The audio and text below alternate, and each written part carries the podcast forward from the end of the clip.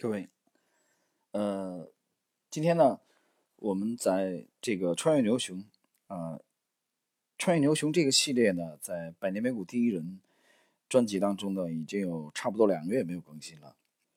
那么今天我们聊一聊吧，这个呃，很多人呃在提问啊，说对当前行情的看法。其实我觉得。如果是放在穿越牛熊当中的话，我觉得谈的其实并不是对行情的看法。很多人很非常关心行情的看法，我其实当然懂你什么意思。因为 A 股反弹两天了啊，周一、周二连续两根阳线，那为什么之前的连续五到六根阴线的时候啊，你不来问我啊对行情的看法呢？或者问的人很少呢？很简单啊，他被套路住，就这么简单。好了，今天我们这样啊，我们先从这个先从技术面吧，在六月八号。啊，今天六月十一号，周二，我在六月八号在点财经的随笔当中啊，我发了一篇随笔啊，一图千金的第二部啊，这个系列当中，我那个题目用的是三二八八点啊，是试金石，是是金子那个试金石啊，什么意思？很简单，六月八号那篇随笔的主题思想讲的就是三千二百八十八点是四月八号。沪指的这个高点，然后呢回落到现在呢，回落到当时六月八号那个沪指已经调整了八周的时间，这个我们从图表来看啊，调整八周了。那也就是说沪指早就跌破了三二八八点，对应的是四月八号的那个高点。但是呢，我在那个随笔当中啊做了一个排序啊，我发现盘面。啊，有两百六十七只左右的股票，在沪指连续下跌八周的呃这个调整八周的这个过程中，这两百六十七个股票没有跌，反而是涨的。那么我想说什么？在那篇随笔当中，我写明白啊，其实，在那那篇六月八号随笔之前的十天，五月二十八号，呃，乐趣投资的啊，江总对我。这个直播采访当中啊，我就这么讲，喜马拉雅的这个直播采访，我讲，沪指跌到了布林中轨的附近，啊，从短线来看，我还加了定语，我说短线来看，不排除沪指反弹的可能性。结果讲完啊，那期直播做完了，沪指就跌了一周，跌了一周，很多人就不看了，散户嘛就是这样啊，跌了就不看了，涨了才兴奋，涨了才关心，啊，跌了也不看也不研究。所以你你怎么赚钱呢？我真的不懂。好，五月二十八号那天节目啊，我还讲了一句话，我说说如果从这个位置能反弹三到四周啊，我已经很开心了。这个指的是指数啊，对指数而言，沪指。我们一贯的态度，从三月中旬有一次调仓以后，我们三月中旬一直到现在啊，讲那个话是五月二十八号到六月八号到现在为止，我们都是满仓的。啊，没有一股都没卖，可以这么讲。不但没有卖，我们在几个关键的位置还在加仓，啊，还在加。现在账面呢是是这个这个处于负盈啊。那么本周的话，我们的这个市值又面临着即将创新高的这种状态。那么有人问，那么有没有具体的思路啊？我们今天这个穿越牛熊这一期呢，要谈的就是啊一个具体的思路。就是围绕三二八八点的这个思路，也就是我六月八号的这个点财经的随笔。那大家想一想，两百六十七个股票在沪指下跌调整了八周的过程中，它不但没有跌，反而会上涨。那么六月八号早间的那个随笔当中，我我提出了一种假设，我说我们就假设啊，在这个位置已经临近三季度末了，或者调整了八周的这个状况下，如果在近期啊继续反弹的话。那么这个群体是否应该值得我们高度重视呢？啊，我个人是这样认为的。当然，我提出一种思路啊，剔除掉两百六十七只当中的啊绝对涨幅过大的品种，踢掉它们啊，那就我的思路非常明白。四月八号到六月八号也好，到现在也好啊，沪指是调整啊，周 K 线级别的很明显的调整，这个过程中能扛住不跌的股票。啊，逆势上涨的或者微跌啊，跌幅很小的。那么，我们从图表的语言来解读，很简单啊，大概率啊，应该是有主力这个持有的啊，主力或者护盘的这些品种。你想一个道理嘛啊，我们现在不要谈基本面，我们就谈筹码。那如果这这些股票的筹码大部分都在这个老头老太太手里啊，在散户手里，这种股票为什么不跌呢？它肯定跌了嘛，那还用讲吗？对吧？或者暴雷的也也就跌了，卖的多买。好，我们继续。呃，你卖的多买的少，那股票自然就跌了啊。它没有跌，要么就是有主力这个驻扎啊，要么就是这其中的散户筹码比较少啊。这个从这个技术派来说，这个这个逻辑非常简单啊，我们不用展开讲。好，那你就重点去研究这两百多只啊，当然其实还不到两百，不到三百只啊，你还踢掉这个涨幅过大的股票啊，这是从这个技术的图表来说啊，这是一点。然后还有一个重要的因素啊，当然这个这个因素，因大家知道这个都是你懂的啊，这个原因怎么弄呢？我觉得哎挺为难啊，又不能不讲，可是呢，怎么讲呢？又得。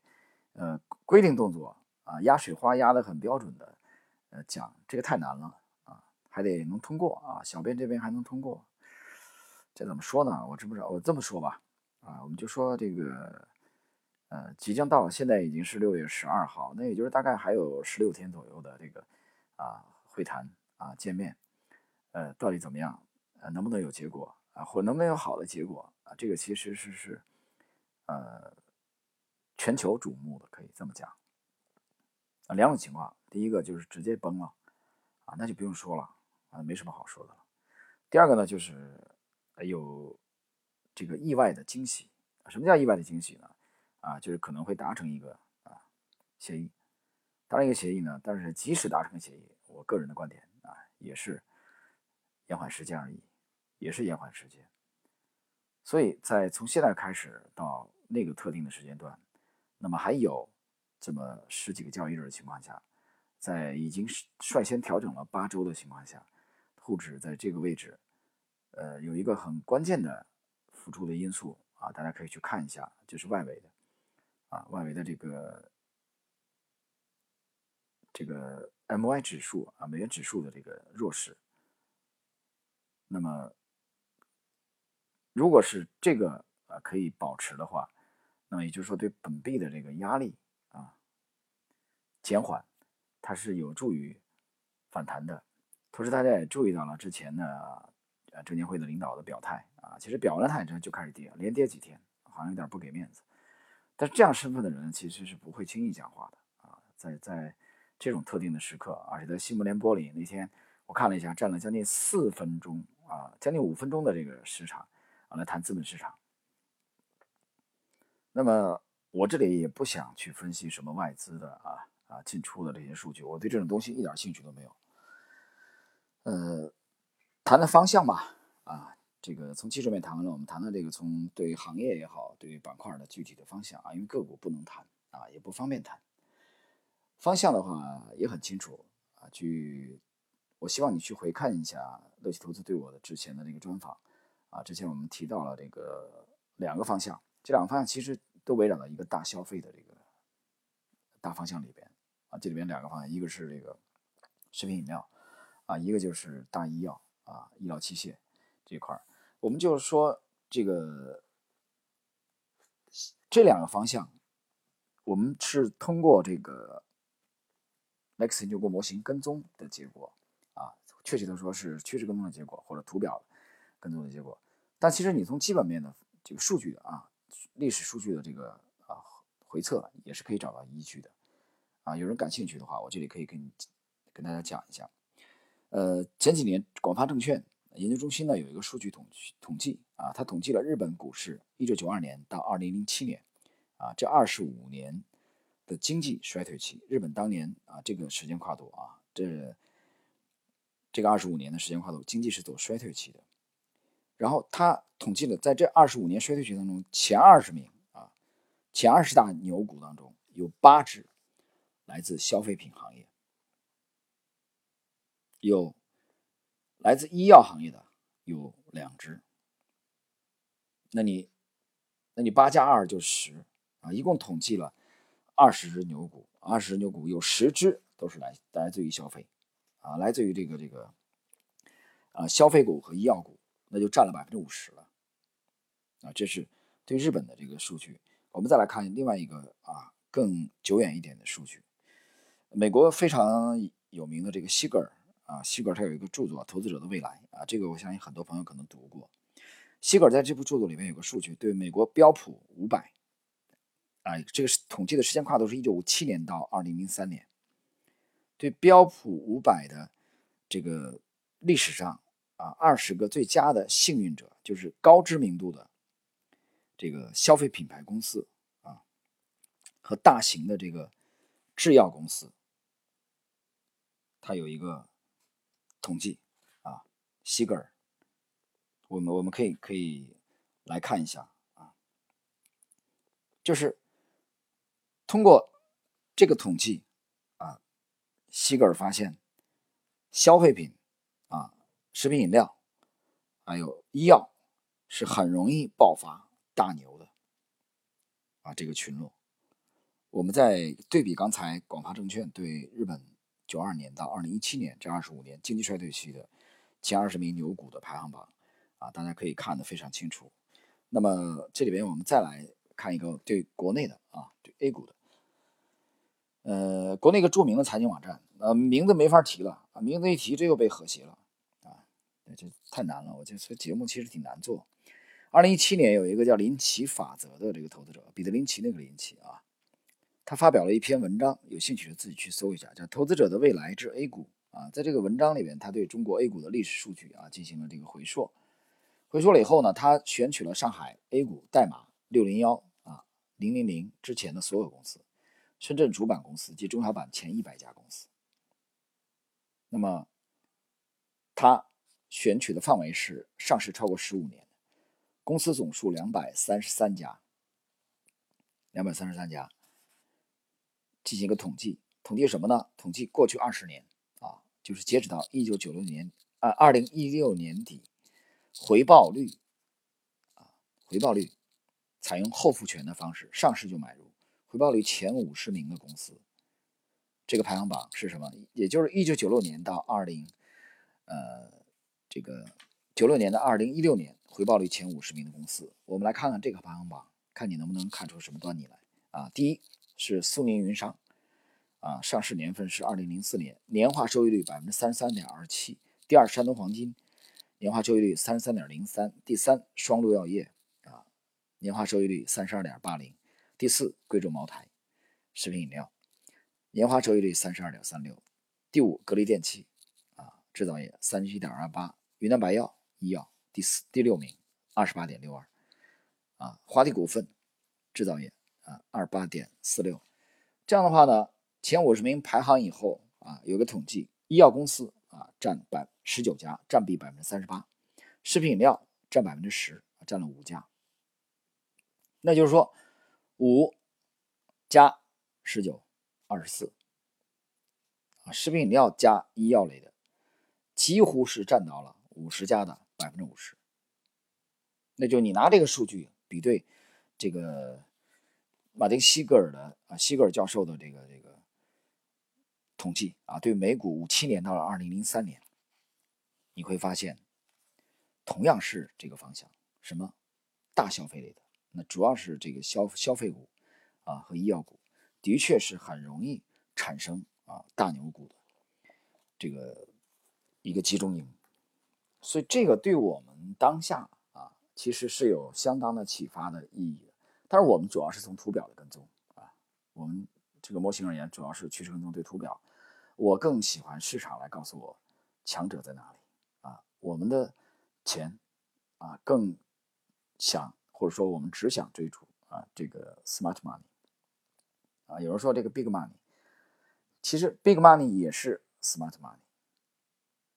我们对到底是不是 big money，并不是特别的啊关注它，因为我相信众人拾柴火焰高，有一个机构、两个机构没有介入，没没关系，市场的合力会推动它向上啊上涨创新高，给我们带来利润，它涨才行嘛。它不涨，你来干什么呢？你告诉我，你买股票就是为了不涨吗？难道？所以从这个角度而言啊，今天我们这期这个穿越牛熊了啊，我给大家一个建议，不要花很多精力啊。这个在前两天有一个朋友跟微信在跟我交流，我跟他讲，我说不用花那么多精力去啊在研究这个指数啊，尤其每天研究指数，我很佩服你们，我觉得你们太细啊，我觉得我觉得你们很匪夷所思啊，把投资的事弄得这么痛苦。指数只在被低估的底部区域啊，长期底部区域和被高估的头部区域才有很大的研究价值。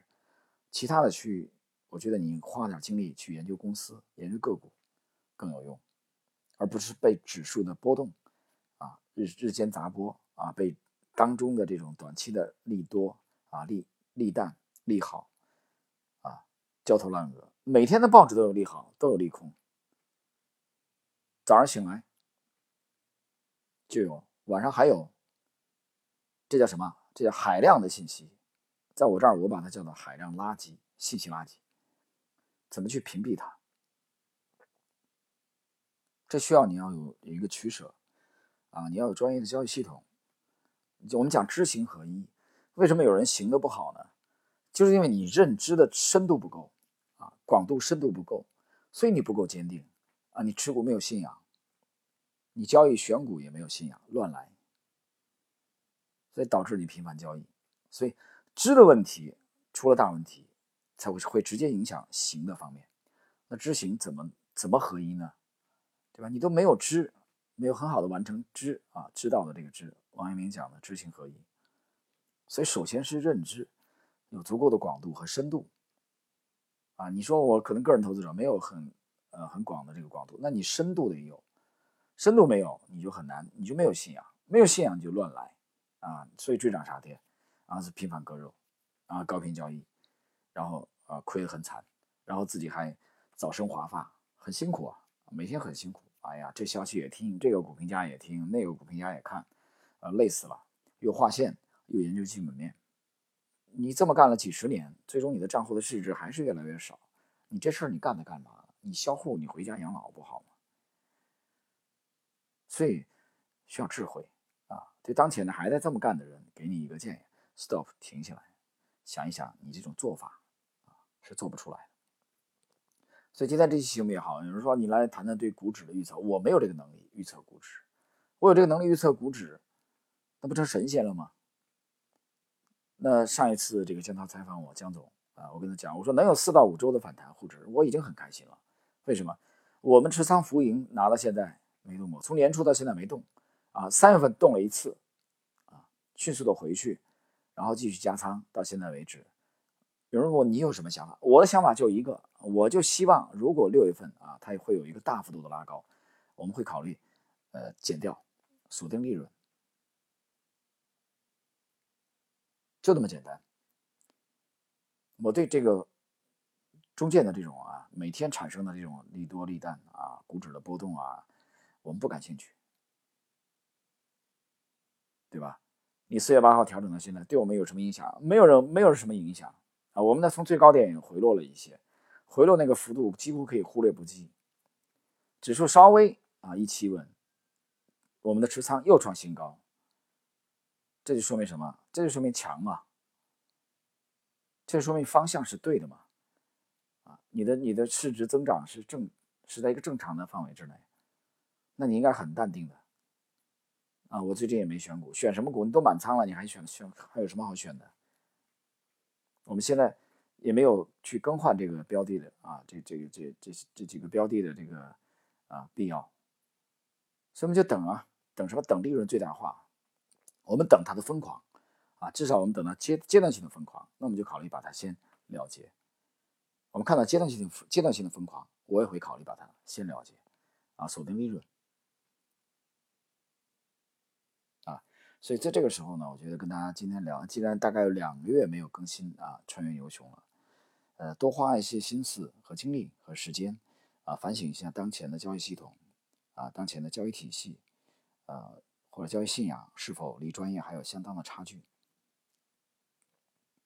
然后，呃。如果啊，我们讲这个反弹在六六月份会继续延续的话啊，我今天星球呃又发了一个这个这个这个呃更新啊，我讲是六月份，我们其实我们希望，能能卖一个好价钱的啊，这种想法，因为后边不确定性还是有。刚刚我前面已经解读了啊，这里就没法展开了啊，的确是不方便，又要讲的精彩啊，又要这个不碰线啊，这个太难了啊，那实质性东西又不能讲，这这这这真的是很难，很痛苦，有时候不容易啊，夹缝中求生存，大家多理解吧。好了，今天我们晚间啊就跟大家聊到这里，呃，具体的话，我们看周末应该还有一个周五左右吧。这个喜马拉雅的这个洛奇投资应该还有一个专访啊，今天江总跟我沟通一下，大家有兴趣的可以到周五的晚间啊八点，洛奇投资八点，嗯，去晚八点啊去关注一下那个直播的专访。